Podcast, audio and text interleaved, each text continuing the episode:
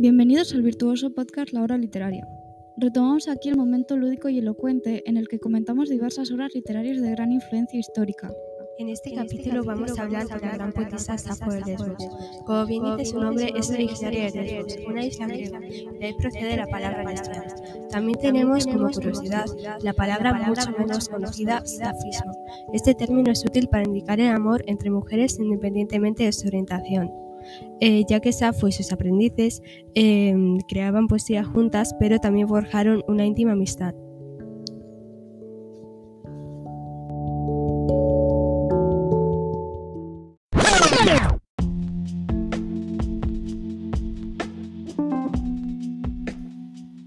Datos aparte, esta autora está considerada la poetisa del amor. Sus poemas son sencillos y delicados. Cabe destacar el carácter pasional y amoroso reflejado en el sentimiento femenino.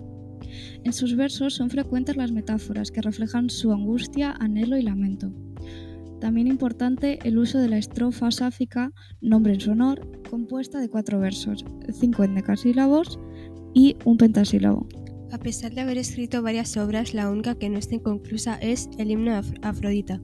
El eje temático es el ruego a la diosa para que le ayude en la batalla de la pasión erótica.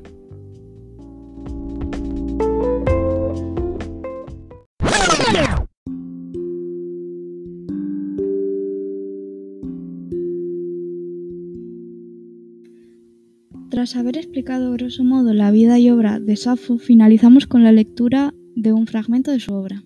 Inmortal Afrodita, la del trono pintado, hija de Zeus, tejedora de engaños, te lo ruego, no a mí, no me sometas a penas ni angustias, el ánimo diosa.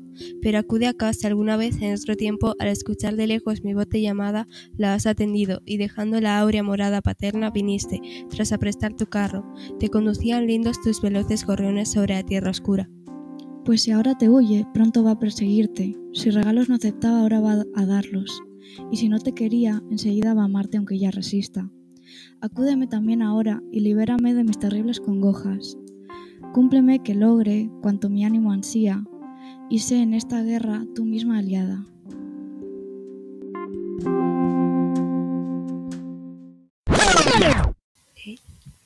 Y esto ha sido todo por hoy. Espero que hayáis disfrutado de estos minutos dedicados exclusivamente a descubrir ciertos aspectos que a lo mejor no conocíais de la literatura y vida de Safo de Lesbos. Nos vemos, en, el próximo capítulo de La Hora Literaria.